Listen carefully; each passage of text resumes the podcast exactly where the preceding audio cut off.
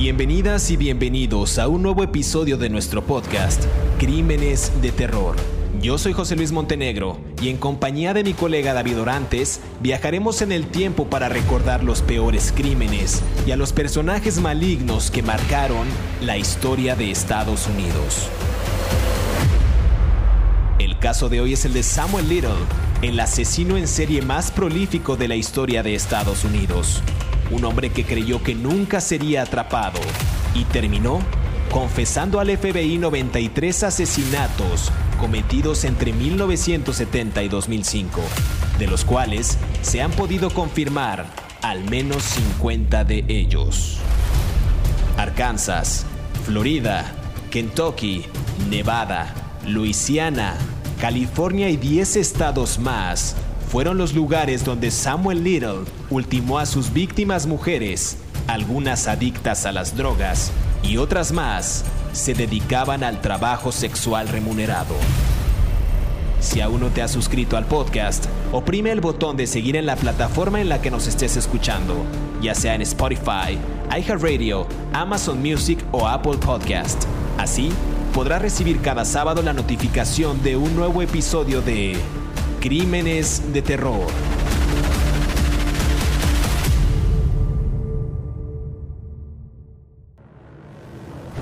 Algunas personas recuerdan su primer beso, un viaje familiar de ensueño, una fiesta con los amigos, su primer amor y otras personas, como Samuel Little, recuerdan haber matado a 93 personas, la mayoría mujeres jóvenes afroamericanas, solas, que vivían en la marginalidad. Pero ¿cómo es que un hombre que mató a más de 90 personas no puede ser detectado por más de cuatro décadas?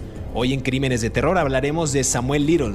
Muchas de las muertes de sus víctimas se dictaminaron originalmente como sobredosis o se atribuyeron a causas accidentales o indeterminadas. También algunos de esos cuerpos nunca fueron encontrados. Hablaremos de un hombre inquieto, incapaz de quedarse en un solo sitio. Así era Samuel Little quien viajó a lo largo y ancho de Estados Unidos para cometer no solo robos, fraudes y en numerosas ocasiones fue arrestado por conducir intoxicado, por agresión física y abuso sexual. Fue hasta 2012 cuando fue detenido en un albergue para indigentes por cometer crímenes de terror. Pero antes de arrancar con este capítulo número 21, quiero darle la más cordial bienvenida a mi colega David Orantes, quien estará acompañándome en cada una de estas historias con su análisis bastante puntual y certero en esta materia. David, ¿cómo estás? Buen día. Hola, ¿qué tal? Eh, ¿Cómo estás, José Luis? Bien. Fíjate que es muy interesante este caso porque apenas hace dos días, eh, estamos grabando a finales de septiembre, ¿no? Y apenas hace dos días en, Jackson County, en Mississippi, acaban de encontrar a otra víctima de, Samuel Little. Eh, esta mujer, Clara Birlong, fue asesinada en 1977 en un sitio en construcción ahí en el condado de Jackson, en Mississippi, un estado al sur de los Estados Unidos, y ah, acaban de identificarla hace dos días apenas como una de las víctimas de, Samuel Little. Así que estamos hablando de una persona que probablemente, ya murió, pero probablemente a este momento tal vez haya más víctimas que no siquiera han sido identificadas y que, y que además nos habla de, bueno, un problema muy grave para las autoridades, pues durante muchos años eh, fue esparciendo sus crímenes por diversos estados del sur de Estados Unidos sin ser detectado, desde Miami, Texas, Florida, Mississippi, en, un, en unos casos aterradores, casi siempre atacando víctimas afroamericanas, ¿no? Claro, pues si te parece empezamos como cada capítulo por el principio de estos personajes, su infancia, su vida temprana. Y me gustaría hablar de que nació justamente este personaje el 7 de junio de 1940 en Reynolds, en Georgia. Eh, Samuel Little fue criado, según los documentos que pude consultar, en la infancia por su madre materna en Ohio. Dicen que nunca conoció a su padre y decía que su madre era una prostituta. Él, con el paso de los años, con el paso del tiempo, se convirtió en un borracho y un vagabundo. Pero de muy pequeño mostró David esta personalidad conflictiva, pese a haber trabajado en diversos, eh, diversos oficios, desde peón en un cementerio de Florida hasta conductor de una ambulancia. Tal parece que de alguna manera la muerte perseguía a Samuel Little. Su educación dicen que no pasó en la secundaria, ya que desde temprana edad se vio involucrado en delitos menores que lo llevaron de un centro correccional a otro. Y también por ahí dicen que asistió a Wathorn Junior High School, donde tuvo problemas de disciplina y rendimiento escolar. Entonces, ya para, para el 56, luego de ser condenado por irrumpir en una propiedad en Omaha, en Nebraska, Little fue recluido en una institución para delincuentes juveniles. Entonces lo que vemos en esta infancia temprana es, es una serie de problemas pues de un chico pues que tenía pues de alguna manera altercados constantes con la autoridad y este conflicto también con la autoridad porque cometía constantemente estos, estos zambajes y al grado de decirle inclusive que su madre era una prostituta, pues ya había un conflicto ahí temprano, David. No sé tú qué opines. Sí, bueno, a ver, como siempre infancia es destino, ¿no? Fue un hombre Nunca vamos a saber quién fue su padre, su madre fue una prostituta, probablemente su padre fue un cliente, who knows, quién sabe, ¿no? Él, fue criado por su abuela en, Ohio, él nació en Georgia, que es, como sabemos, un lugar muy conservador del sur de los Estados Unidos, eh, cuna de los derechos civiles, pero al mismo tiempo cuna de unas grandes diferencias económicas entre las comunidades afroamericanas, las comunidades blancas y ahora el crecimiento eh, reciente de las comunidades hispanas, ¿no? Sobre todo en Atlanta y el área metropolitana. Eh, él empezó a tener fantasías, de acuerdo con sus propias declaraciones. Hay un montón de videos de él hablando con los profilers, con los, um, no sé cómo se diría en español, con los analistas uh, forenses del FBI, del Buró Federal de Investigaciones. Hay una pila de videos en el FBI que los tienen a disposición pública y él habla de, sus, de cada uno de los homicidios que cometió y en uno de estos él, refiere que desde muy chico empezó a tener fantasías de matar mujeres ahorcándolas desde que estaba casi en el kinder. Él refiere incluso que cuando estaba en, eh, muy niño hubo un momento en que una de sus maestras lo toca el cuello, le toca el cuello una maestra mujer y él ah, mm, fantasea con ahorcarla a ella, ¿no? Es una cuestión muy extraña, muy bizarra que alguien tenga una... Yo no me acuerdo de lo que hice en tercera secundaria. A mí me parece muy complicado que alguien se recuerde con tanta certeza lo que pasó cuando estaba en el kinder o en la primaria con una maestra. Entonces, eh, no me acuerdo de lo que hice ayer. Entonces, es muy no sé si en realidad esto sucedió o no, o es una justificación que le dio a los ah, analistas forenses del Buró Federal de Investigaciones para poder justificar sus crímenes posteriores. Pero es, es, él estuvo metido en muchos problemas. Omaha es un estado, Nebraska es un estado en el centro de los Estados Unidos, donde se creía, se cultiva, perdón, mucho maíz, es eh, mucho trigo, no es un estado de mucha bonanza económica, prácticamente hay que ser agricultor para vivir ahí y, hacerse una vida, es muy rural. Eh, mm, entonces ahí él empezó su, su, andanada de crímenes por un caso menor a los 16 años de trespassing, que es como entrarte a propiedad ajena, ¿no? Es como meterte a un lugar en propiedad ajena, es un delito realmente mínimo por el que, por el que te pueden condenar dos meses de cárcel, ¿no? O sea, a menos que, claro, hagas algo con otra intención. Y yo creo que en la cárcel de, de, Omaha, no, recuerdo cuál es el condado, él estuvo en una prisión juvenil. Muchas veces me da la impresión, sobre todo en 1956, cuando la segregación aún existía, eh, las prisiones juveniles seguramente eran en ese tiempo pues eh, no lo quiero decir como con, esas palabras, pero como centros de aprendizaje para cometer otros crímenes, tengo la impresión, ¿no? Y, bueno, él se movió a los 60 a Florida y empezó a trabajar, como bien dices, de chofer de ambulancias y bueno, ahí fue donde empezaron a suceder una serie de crímenes que, bueno, son terribles, ¿no? Sí, claro, como bien comentabas David, ya a partir de 1961 fue cuando Little también fue arrestado en numerosas ocasiones. Además de robo, también eh, fue detenido por conducir intoxicado, por agresión sexual y abuso sexual. Y a inicios de los años 80 fue vinculado en dos ocasiones a los homicidios de dos mujeres, pero fue absuelto de todos los cargos por falta de evidencias. Hay algunos otros detalles de su vida que me gustaría comentar.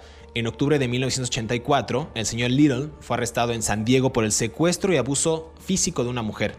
Lori Barros se llamaba, de 22 años de edad. Pero al momento de su detención, fue hallado en el asiento trasero de su coche con otra mujer inconsciente, ojo, dos mujeres, a quien también había golpeado y como las dos mujeres sobrevivieron, el acusado solo recibió dos años y medio en prisión. Digamos que ese es uno de los primeros capítulos fuertes de este, de este sujeto que, murió el año pasado, ya hablaremos de eso, eh, y confesó, confesaría años después a varios medios de comunicación que cuando empezó a viajar más ampliamente tuvo más problemas con la ley. Es decir, Samuel Little también fue arrestado en, ocho estados por delitos que incluyen conducir bajo la influencia del alcohol, fraude, hurto, eh, robo armado, asalto agravado y violación, según describió Little en esas entrevistas. Y también aquí hay algún, un tema que me, que me salta un poco, porque dicen que también comenzó a practicar boxeo durante sus estancias en prisión refiriéndose a sí mismo como un gran boxeador. Ya lo hablaremos más adelante, pero este sujeto ultimaba a sus víctimas, inclusive golpeándolas, y no les dejaba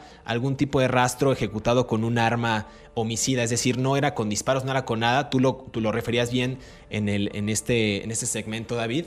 Que, que, realmente lo hacía de una forma, híjole, va a sonar horrible, pero hasta una forma profesional. Entonces, este sujeto realmente tenía estas técnicas para, para ultimar a las personas, no solamente haciendo uso del engaño y de esta manipulación que él tenía, sino ejecutándolo de una manera artera o certera para, para, acabar con las vidas de estas mujeres, la mayoría de ellas, ya lo decía al principio del programa, eh, afroamericanas, la mayoría también drogadictas o que se dedicaban al trabajo sexual remunerado.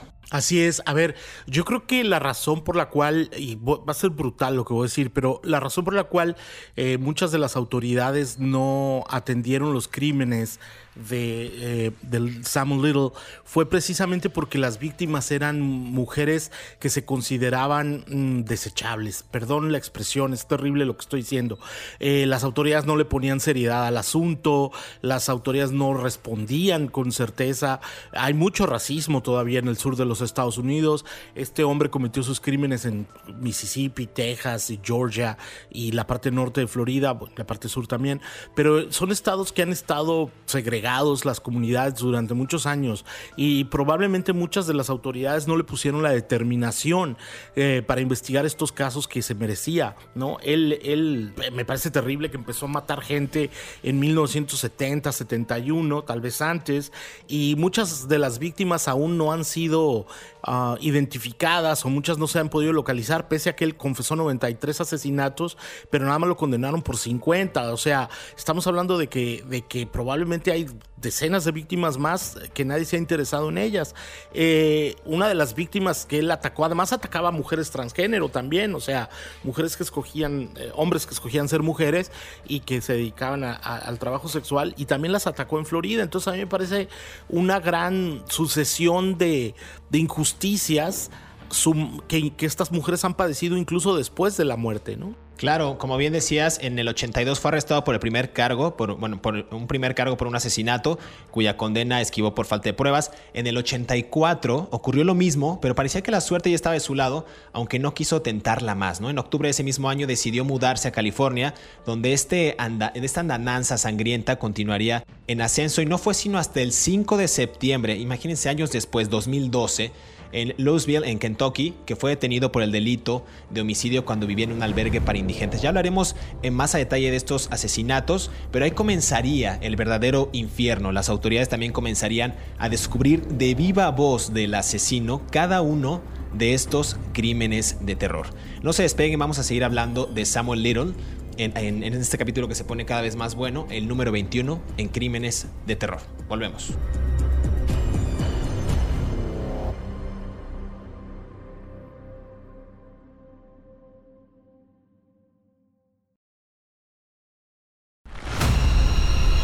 Cinco datos más aterradores que no sabías de Samuel Little.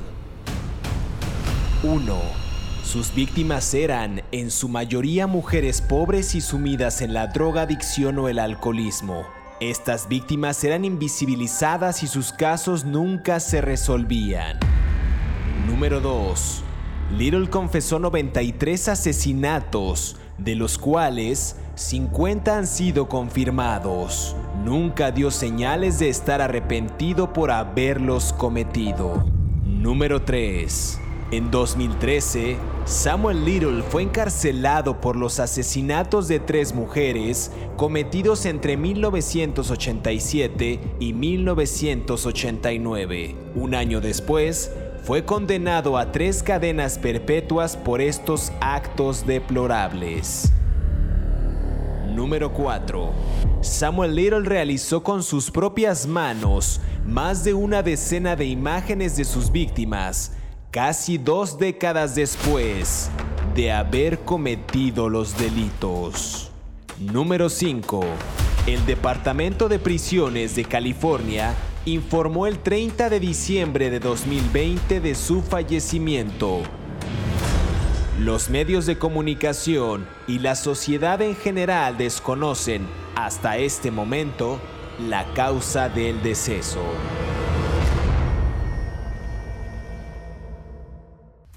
Regresamos a Crímenes de Terror. Estamos hablando de Samuel Little, una persona que, que, él mismo confesó que había asesinado a 93 personas entre 1970 y 2005 y que las autoridades al menos confirmaron 50 de ellos. Fueron más de 15 estados en los que este hombre deambuló para cometer atroces crímenes. Ya hablamos de que vivió también una infancia perturbada con una madre que él decía que era una prostituta. A su padre nunca lo conoció. Fue criado por su abuela en, en Ohio. Y bueno, fue una andananza en todo el territorio norteamericano quizás por una motivación eh, un tanto racial, porque eran mujeres afroamericanas, pero también hay otra parte y un componente extraño al querer no solamente abusar, sino asesinar a mujeres que se dedican al trabajo sexual e inclusive personas transgénero, ¿no? Mujeres transgénero. Es una, una ola bastante interesante, considerado también el asesino serial más prolífico de Estados Unidos. Y aquí vemos, ¿cuál podríamos decir, David, en este en este segmento que fue el primer asesinato de Samuel Little. Fue de 1970 hasta, este, hasta el 2005, pero digamos, para entrar en, en detalle de estos asesinatos, por ahí hay un relato de una mujer que asesinó en 1971-72 de Samuel Little, eh, que era una mujer atractiva, negra, transgénero de 18 a 19 años, que asesinó en Miami, pero no sé si hay algún registro anterior de la, de la primera víctima de este hombre. Pues no lo vamos a saber, ¿no? Este, hay otra, hay otra víctima, ¿no? Mary, Ann, Mary Jo Brosley, ¿no? De Homestead, Florida, que, que, la mató el 31 de diciembre de 1970, ¿no? Eh, a, a, Mary Ann, eh, el, género, el transgénero, a otro crimen muy cerca ahí en Florida, fue en el 71, 72. Eh, después hay un montón, por lo menos tres víctimas que no se conocen los nombres, una, una mujer blanca y después otras mujeres de las cuales no se conoce el nombre. A ver, estamos hablando de que este hombre entre el 70 y el 75, nada más, en ese periodo de cinco años, mató en Homestead, Florida, Miami, eh, en el condado de Prince George en Maryland, en Kendall, Florida, New Orleans, Savannah, Cincinnati, Ohio, Miami y Knoxville, Tennessee. Nada más en cinco años se movió en cuatro estados diferentes del sur de Estados Unidos y dos um, del norte de Estados Unidos matando personas. Entonces, desde la perspectiva policial es muy complicado en los años 70 armar un caso en contra de alguien porque no tienes vínculos, no se tenían vínculos de comunicación como se tienen ahora. Ahora los oficiales en una patrulla te detienen en Toledo, Ohio, te, por una falta de tráfico, corren tu nombre, como ellos dicen, en la computadora que traen en la patrulla y te aparece si te, este, el primer, la primera papilla de manzana que te dio tu mamá en San Diego, California. O sea, ahora la, la, la tecnología ha avanzado mucho y en ese tiempo no. Ahora, insisto, las mujeres, la mayoría de las mujeres de él, eran uh, afroamericanas que eran personajes desechados por la sociedad. Estamos hablando de los años 70 donde había un despertar económico, social, político, eh, acababa de terminar la guerra de Vietnam, había mucha ira en los Estados Unidos, acababa de terminar los movimientos de los derechos civiles, uh, los Estados Unidos estaban aprendiendo a crecer como sociedad en medio del dolor tras una guerra brutal y absurda donde muchos de sus jóvenes de clase media y, y, pobres habían muerto. Eh, estaban incorporándose las mujeres a la sociedad de una manera más activa. Eh, los Estados Unidos estaban, estaba el Watergate, estaban desconfiando de las autoridades del gobierno. Entonces era una época donde había tantas cosas sucediendo alrededor en todos los días en el, en el macromapa en el gran mapa de la vida social de los Estados Unidos, que quién se iba a preocupar por unas mujeres afroamericanas asesinadas en pueblos bicicleteros. O sea, estamos hablando de que él aprovechó las circunstancias sociales para cometer sus crímenes en la oscuridad de la noche, ¿no? Quiero decir, es una metáfora lo que estoy diciendo. Hay un mapa del FBI muy interesante que en, los documentos del caso, donde tú, tú ves las ciudades en las que fue y empezó en Miami, subió por todo hasta Jacksonville, por toda la costa del, lado del Caribe de Florida, fue hasta Sur Carolina del Sur, a Detroit, Washington, eh, mm, Tennessee, Atlanta, Nueva Orleans, en Mississippi, Memphis, en Arkansas, en Houston. O sea, el, nivel de, de brutalidad que cometió este hombre es, es, increíble en todas esas regiones, ¿no?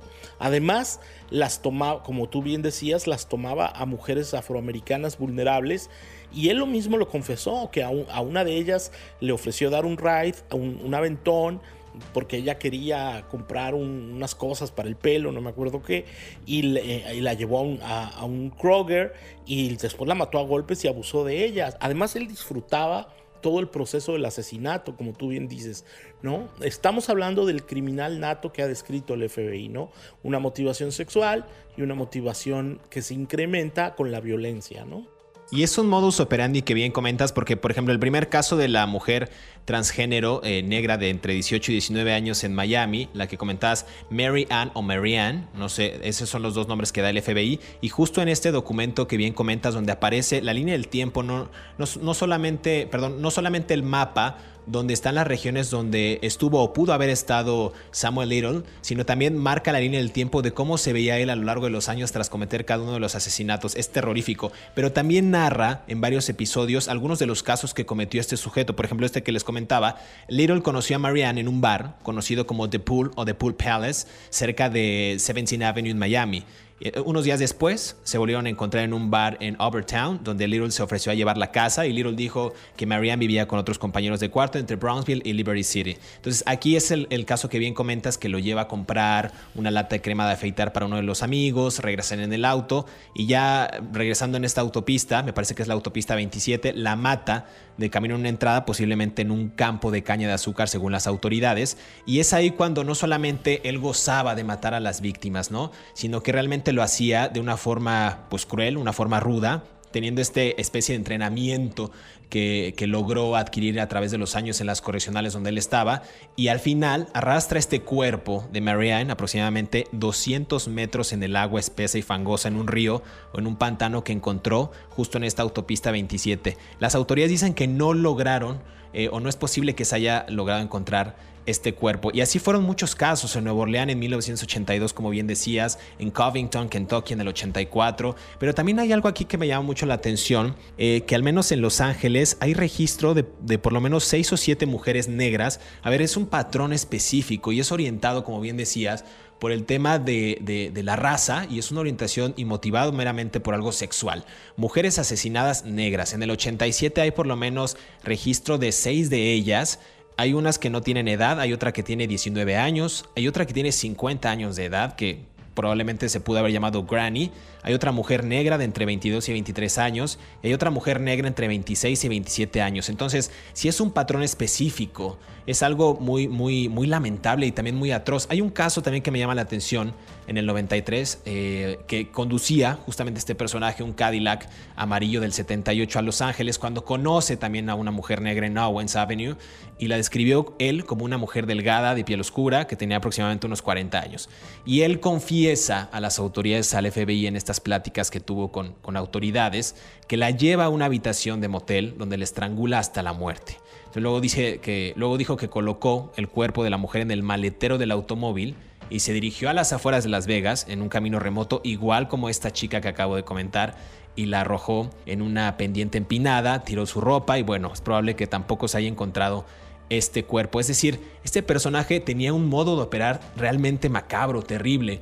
Para la época también, como bien decías, pues quién se iba a fijar en estos personajes, mujeres afroamericanas lamentablemente que, perdían la vida a manos de un sujeto que realmente no sabían quién era, no le prestaban la atención. También ahí habría que ver la función de las autoridades en ese momento que no atendían casos como estos, que eran realmente alarmantes, no para la época, pero ahorita los vemos a la distancia con mucho, con mucho sigilo. Y, cabe mencionar también que no sé si recuerdas este pasaje, David, en estos documentos, donde decían que el personaje cuando ya lo empiezan a interrogar, ya entraremos en esa etapa más adelante, pero cuando le empiezan a interrogar este Ranger de Texas, eh, él empieza a dibujar cada uno de los, de los retratos de las mujeres a las que asesinó y es ahí donde, donde las, las familias de las víctimas van reconociendo a sus, a sus muertos. Algo realmente terrible. Sí, él, él proveía, ¿no? Este, dibujos de las víctimas. Ah, a ver, hay, no sé si nos está pasando por alto un detalle que me parece muy relevante. Casi todas las víctimas eran mujeres afroamericanas, ¿no? Salvo un par o tres. Eh, ¿no? Unas tres o cuatro no lo eran, que se dedicaban al comercio sexual. Yo me voy a meter en camisa de once varas. A mí me parece legítimo que alguien quiera dedicarse a eso, siempre y cuando lo haga por, por decisión propia y sin, sin tener que responder a una tercera persona o forzado por las circunstancias de la pobreza o el alcohol, ¿no? Esto es es otra discusión. Sin embargo, sí creo que los asesinatos de Samuel Little tenían un vínculo directo con el hecho de que su madre fuera prostituta. Estamos hablando que eh, la madre prostituta de Samuel Little lo, se deshace de él y le pide a su mamá, a su abuela del chico, que lo cuide. ¿Tú te das cuenta del resentimiento social que este señor generó hacia las mujeres negras prostitutas? y todas sus víctimas de manera coincidente o la mayoría de ellas eran mujeres negras prostitutas, no estaba de alguna manera, y insisto, yo no soy psicólogo, no soy psiquiatra, mm, este, estoy haciendo nada más una interpretación con lo que yo veo, no estaba mm, vengándose de su madre al matar a todas estas mujeres. ¿No? Quiero decir, Sigmund Freud y, Jacques Lacan nos ayudarían muchísimo más en estos casos, seguramente, pero, pero me parece que por ahí tiene que ver el asunto, tiene que ver con un hombre profundamente resentido socialmente con su madre y que encontró a las, en las prostitutas afroamericanas o negras el, el objeto para calmar su enojo con su propia madre. ¿no? Y esto lo llevó a ser un homicida y un violador al que atacaba sexualmente a las mujeres. Además, ¿por qué si él sabía como hombre afroamericano lo desfavorecidas que pueden estar las mujeres afroamericanas? Entonces, él era perfectamente consciente de que si se estaba moviendo constantemente por todos estos estados, eh, Luisiana, Mississippi, eh, él mató mujeres prácticamente cruzando las límites de los estados. Los que conocemos entre Luisiana y Mississippi, sabemos que cuando tú estás en Biloxi, Mississippi, para estar en, en, Nueva Orleans, eh, estás a dos minutos, cinco minutos manejando por la carretera, ¿no? Por la, por la I-10. Entonces, este, o por la 12, dependiendo por dónde te vayas, pero estás a tiro, entonces estás a tiro de, de, un camión o de, o de un manejar cinco minutos. Pero ese detalle complica muchísimo la investigación porque las autoridades, sobre todo en los 70 no tenían la, insisto, no tenían la comunicación que tienen ahora. Él era muy consciente de lo que estaba haciendo. ¿No? Además, las, las, este, e, esta idea de que el asesino le dio a las autoridades dibujos de las mujeres que mató a colores, o sea, los dibujos los hizo a colores, con crayones y con lápices y les dibujaba las bocas, les dibujaba la, los labios, les dibujaba el peinado, les dibujaba este, el color de labios que usaban, la complexión robusta. ¿No te parece de muy desquiciante? O sea, no solo las matas y la abusas sexualmente de ellas, sino también las recuerdas con precisión. ¿No? O sea, yo no conozco ningún caso así de una persona que además tenga el talento para hacer esos dibujos, que además en muchos casos le permitieron a las autoridades identificarlas posteriormente. Como una de dos, o lo está inventando, lo estuvo inventando, o realmente era tenía una mente privilegiada para recordar tantos detalles de tantas mujeres. Porque mucha gente, a ver, mucha gente puede decir, sí, el color de la piel era de mujeres afroamericanas, pero la tez de las mujeres afroamericanas varía muchísimo dependiendo de un montón de cosas, igual que la de la gente este, hispana o de los blancos. Entonces hay que hacer matices de colores en la tez de las personas, en el peinado y en los labios para recordar todos esos detalles. Entonces estamos hablando de una persona que tenía dedicación en su crimen. ¿No? O sea, él se ponía a pensar en las víctimas que había matado. Y cuando lo entrevistan y él hace los dibujos, por ejemplo, él mata a una mujer en, en Plant City, eh, Florida, en el 77, él hizo el dibujo hasta el 2017. O sea, habían pasado 30 años cuando él recordó a la mujer. Una de dos, o estaba mintiéndole a las autoridades, lo cual yo dudo porque después se pudieron identificar, o era un hombre realmente privilegiado. Y vuelvo siempre a, la misma raíz de todas mis discusiones que tenemos en este podcast. ¿Qué tan culpable es la sociedad o qué tan culpable somos la sociedad de personajes como Samuel Little? Un hombre inteligente que acabó como asesino en serie, ¿no? Totalmente. Vamos a ir a un siguiente bloque para ir aterrizando más en la discusión acerca de este Ranger de, de Texas, James Holland, que tiene esta corazonada y que más adelante empieza a descubrir que este sujeto Samuel Little pues era realmente un asesino serial y que superaría a muchos de los asesinos en serie de Estados Unidos como Ted Bundy, como Charles Manson, como Gary Ridgway y hablaremos ya más adelante de este juicio que tuvo y las confesiones de este personaje. No se despegue, estamos hablando en Crímenes de Terror de Samuel Little.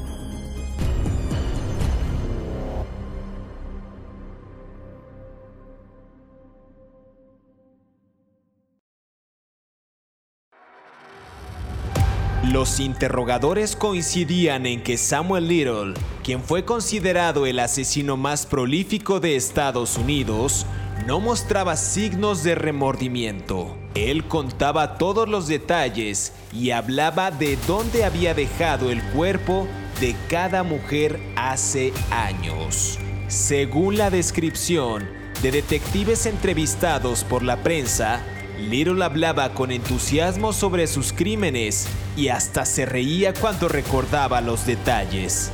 Es un psicópata carismático, decían los oficiales.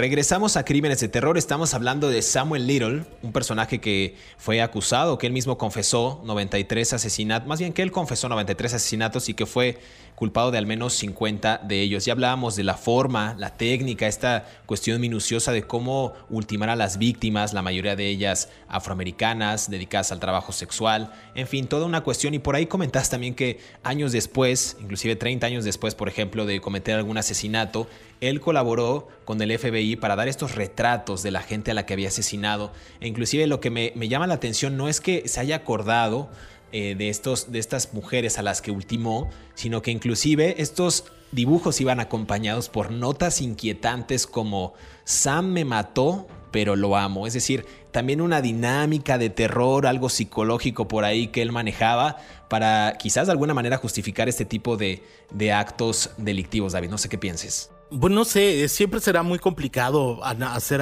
ese tipo de análisis sobre las víctimas, ¿no? Porque no están aquí para que lo digamos. No, nos tenemos que atener a lo que dice el que las mató.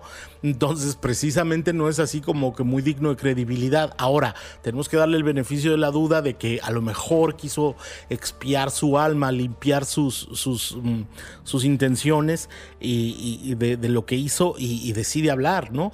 Eh, tú bien hablabas de, de James Holland, este, este Texas Ranger eh, voy a explicar un poco lo que son los Texas Rangers. Los Texas Rangers son la policía de élite de Texas. Ellos dependen del Departamento de Justicia eh, Criminal de Texas, el Texas DPS, de, Seguridad Pública de Texas. Eh, hay dos tipos de oficiales de los Texas Rangers, lo que se llama los State Troopers, que son los patrulleros de caminos que usan patrullas negras, y, los, y los Texas Rangers. Para ser un Texas Ranger hay, hay que pasar para ser un Texas Trooper. Entonces son gente que son los policías investigadores, son los detectives, son los que investigan crímenes y tienen una autoridad ah, sobre todos los crímenes en el estado. Por ejemplo, ellos tienen lo que se llama un poder de atracción. Si ellos consideran que deben investigar un crimen determinado por la razón que sea, cualquier policía del condado eh, tiene, tiene que atender a sus reclamos, ¿no? a sus deseos de, de investigación y proveerles toda la información. Entonces, James Holland, este agente de los Texas Rangers, es un hombre alto, muy fuerte, él algo vio en los crímenes de estas mujeres que en el 2005, si mal no recuerdo, que lo sensibilizó respecto a lo que estaba pasando, porque algunos de los crímenes de, Samuel Little se cometieron aquí en Houston, ¿no? en el área metropolitana de Houston. Entonces él, él algo vio y empezó a vincularlos con otros casos y pudo viajar hasta la prisión de, en la que estaba Samuel Little en California para entrevistarlo, ¿no? Por los crímenes aquí.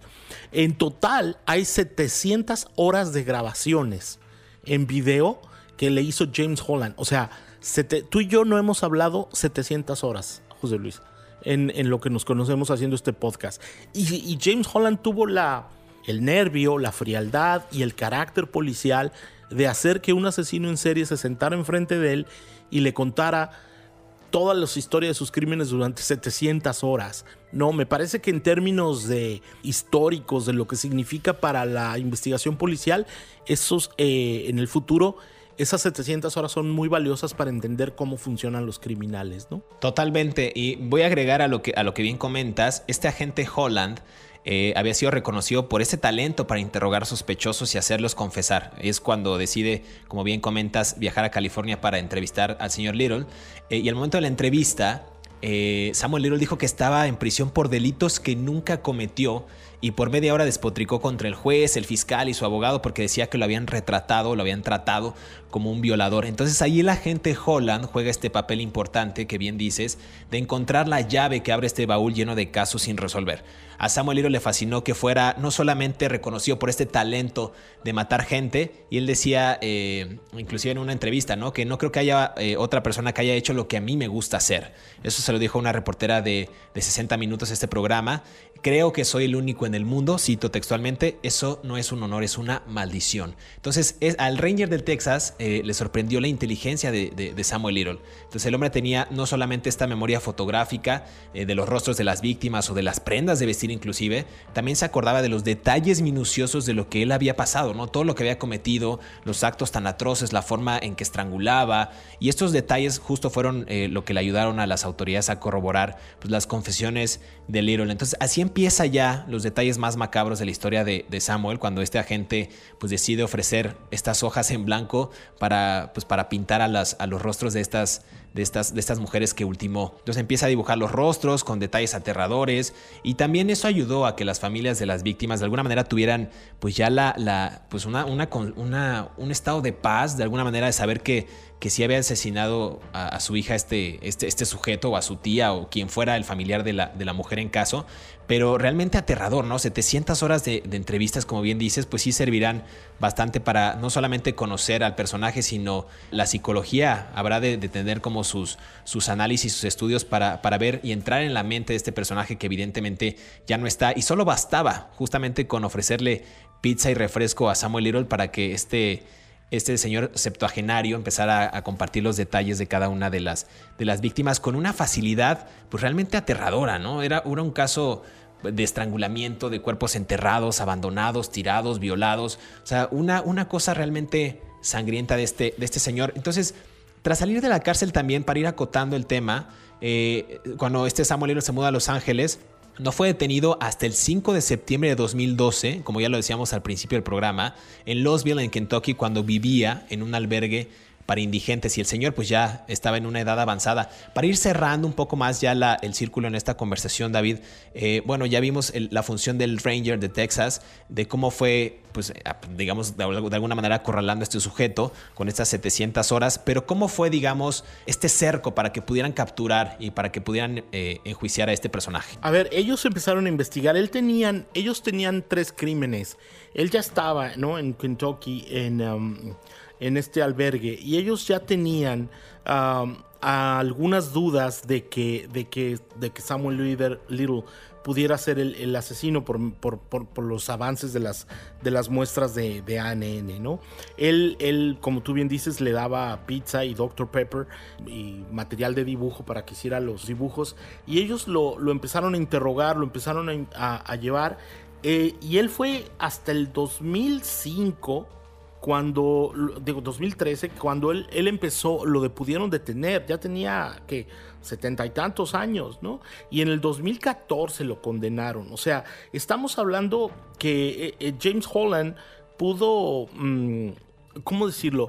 Pudo hacer que uno de los asesinos más ah, brutales del, del, mundo le confesara estos crímenes y le confesó 50 víctimas primero, pero él después, y lo condenaron a varias cadenas perpetuas por esas víctimas, pero cuando él ya estaba condenado, no te pueden en Estados Unidos no te pueden condenar dos veces. Entonces, cuando él ya estaba condenado, cuando ya lo habían condenado a cadena perpetua, a varias cadenas perpetuas, él confesó los otros 43 homicidios posteriormente. Ya no había nada que hacer. O sea, ya no se podía rejuzgarlo por, otro juicio, ¿no? Era absurdo. Ya lo habían juzgado por los otros 50 crímenes a varias cadenas perpetuas y entonces este, no lo podían hacer. Entonces él fue y lo cuenta y estaba en una prisión en, California donde él empezó a contar todos los detalles, ¿no? Hay, hay, la cuestión aquí es que, que todavía hay, hay una página del FBI con un número por si tú crees que este señor mató a alguien de tu familia. O sea, eh, yo quiero insistir, estamos hablando de una gran falta de eficacia de las autoridades durante más de 40 años. ¿no? O sea, desde el 70 hasta el 2021, en el que es 2020-21, ¿cómo se dirá? No me acuerdo. Este, ¿Cuál es la fecha de hoy? 2021, ¿no? Digámoslo así. Ah, estamos hablando de más de 50 años de crímenes que, todavía no se han podido resolver.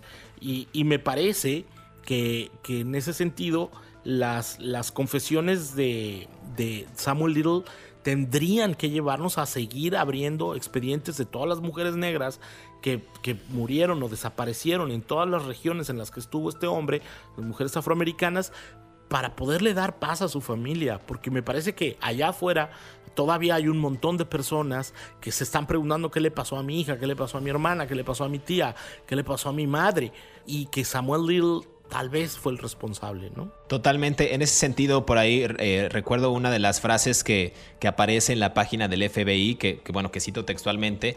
El FBI cree que es importante buscar justicia para cada víctima para cerrar todos los casos posibles. Esta es Christy Palazzolo, analista de datos del FBI, que justamente apunta a esto que, que, bien mencionas, ¿no? Que darle, darle certeza a las familias y darles esta paz de que cometieron estos actos atroces. Este, este, estos actos atroces, este, este sujeto, Samuel Little. Y bien comentas que tras esta vinculación de las pruebas de ADN de los tres casos de mujeres de Los Ángeles, que fueron asesinadas a finales de los 80, y las mencionó Carol Elford, hallada el 13 de julio del 87, Guadalupe Apodaca el, en septiembre del 87 también, y Audrey Nelson en agosto del 89. Las tres mujeres fueron estranguladas y sus cuerpos fueron abandonados en la calle. A, raíz de esto, el juicio Samuel Little por estos homicidios tuvo lugar en septiembre del 2014 y llegó a su fin ese mismo mes. Y entonces el acusado se declaró, a pesar de todo eso, no culpable y mantuvo su inocencia a lo largo del juicio. Pero tras escuchar estos testimonios de las víctimas y de aceptar las pruebas de ADN, fue condenado a cadena perpetua y trasladado a esta prisión que bien comentas, estatal de California, en Los Ángeles. Y a pesar de que pues, pensamos que iba a terminar así, ya vimos la intervención del Ranger de Texas y después de que Little ya en prisión comenzara a dar nombres de las víctimas y el FBI pues confirmara que él estaba involucrado en al menos 50 muertes, algo inusitado pasó porque el Departamento de Prisiones de California informó que el 30 de septiembre del año pasado, del 2020, murió Samuel Little, pero no se dio a conocer el motivo del fallecimiento. Este personaje muere después de haber cometido 93 o quizás más muertes de mujeres afroamericanas, de mujeres negras que se dedicaban al trabajo sexual, en una condición pues realmente pues rara, ¿no? Estaba cumpliendo tres cadenas perpetuas por estos homicidios que bien comento, cuatro homicidios dices tú, eh, sin libertad. Cuatro cadenas perpetuas. Cuatro cadenas perpetuas sin libertad condicional tras ser condenado en el 2014. Algo realmente aterrador, pero pues al final del día tuvo, tuvo su final, ¿no? Tuvo su, su, muerte. Sí, él murió el 30 de, diciembre, ¿no? En, en, el hospital, en un hospital del condado de Los Ángeles. Él estaba muy enfermo, tenía diabetes, tenía unas condiciones del corazón, eh, no era un hombre activo adentro de la prisión, entonces lo tenían que mover en una silla de ruedas todo el tiempo.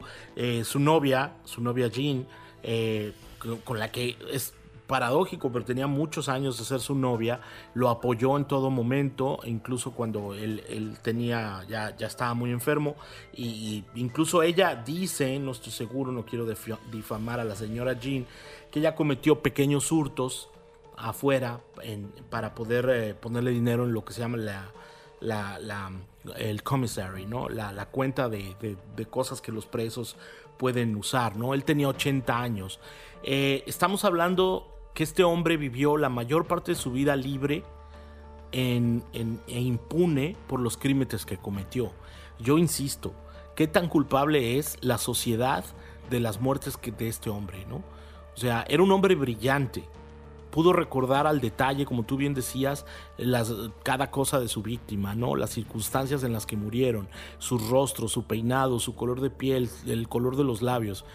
Y alguien en la sociedad en la que vivimos lo desechó y lo tiró y nunca le pusimos la atención, ¿no? ¿Cuántos Samuel Little hay ahorita de niños que estamos desatendiendo, que estamos cuidando. No estoy, no, yo no voy de Madre Teresa de Calcuta, ni mucho menos. No, nada más lejos de eso. Sin embargo, me parece que sí, como sociedades tenemos una gran responsabilidad en, en no atender a los chicos que no son atendidos. ¿no? Claro, aquí valdría la pena ya para finalizar el episodio dejarle esta pregunta abierta al público si realmente Samuel Little fue víctima de esta sociedad cada vez más convulsa o realmente pues todo apuntaba desde su infancia, destino o quizás por propia convicción, que lo dudo bastante, en convertirse en uno de los asesinos seriales más prolíficos y más temidos de Estados Unidos. David, muchas gracias. Es hora de despedirnos, pero queremos agradecer a todos aquellos que cada sábado sintonizan un nuevo episodio de Crímenes de Terror. Recuerden que estamos leyendo sus comentarios a través de la sección de reseñas en la plataforma en la que nos estén escuchando y también a través de las redes sociales de Mundo Hispánico y a través de nuestras cuentas personales. Recuerden que pueden repetir este podcast cuando quieran y a la hora que quieran, ya sea en la comodidad de su hogar, en la calle, en el transporte público, en una cafetería donde sea. Y tampoco olviden activar el botón de seguir en la plataforma en la que nos estén escuchando, ya sea en Spotify, Apple Podcast, Amazon Music o iHeartRadio, para que les llegue esta notificación del próximo episodio y sean los primeros en disfrutar de estas aterradoras historias. Muchas gracias nuevamente David y nos escuchamos en el próximo episodio de Crímenes de Terror.